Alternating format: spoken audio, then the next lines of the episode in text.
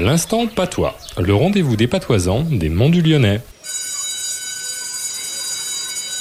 Bonjour professeur Claude. Bonjour Stéphane. Alors professeur, dites-nous, quel est le mot de patois de la semaine? Sainte-Vierge. Sainte-Vierge, oh, j'ai l'impression de savoir ce que c'est, dites-nous. Sainte-Vierge. Ah oui. La Péroline, une lavandière, passe chaque soir devant une statue de la Vierge à l'entrée de Saint-Symphorien-sur-Coise en la priant Sainte-Vierge, donne-moi chaque jour de que grécie mon pan et de que fait de colo à une petite gotte. Sainte Vierge, donnez-moi chaque jour de quoi beurrer mon pain et le faire descendre avec une petite goutte.